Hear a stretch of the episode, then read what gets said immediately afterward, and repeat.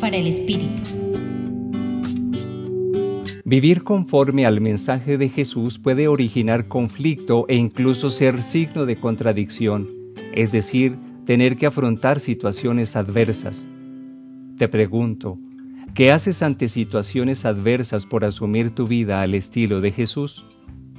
Lo primero que esto nos posibilita es considerar nuestra relación de cercanía, de profunda amistad y de comunión con Jesús. Si esta es nuestra vivencia, podemos tener la certeza de contar con herramientas para afrontar la adversidad o incomprensión por nuestro compromiso cristiano. Lo siguiente será considerar el entorno en que nos encontramos, valga decir familia, amistades, u otros escenarios en donde compartimos la vida y la fe.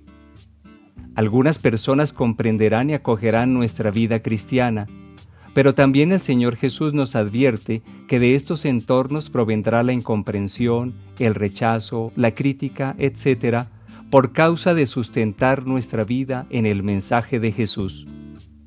Que no desesperemos o caigamos en el desánimo ante estos conflictos, y pidamos con insistencia la gracia de la serenidad, paz y tranquilidad necesarias para afrontar el conflicto y allí mismo dar testimonio de firmeza con los compromisos y aceptación de otras formas de ver y actuar en la vida. Compartió con ustedes el Padre Víctor Alonso Herrera de la Compañía de Jesús, Centro Pastoral San Francisco Javier, Pontificia Universidad Javeriana.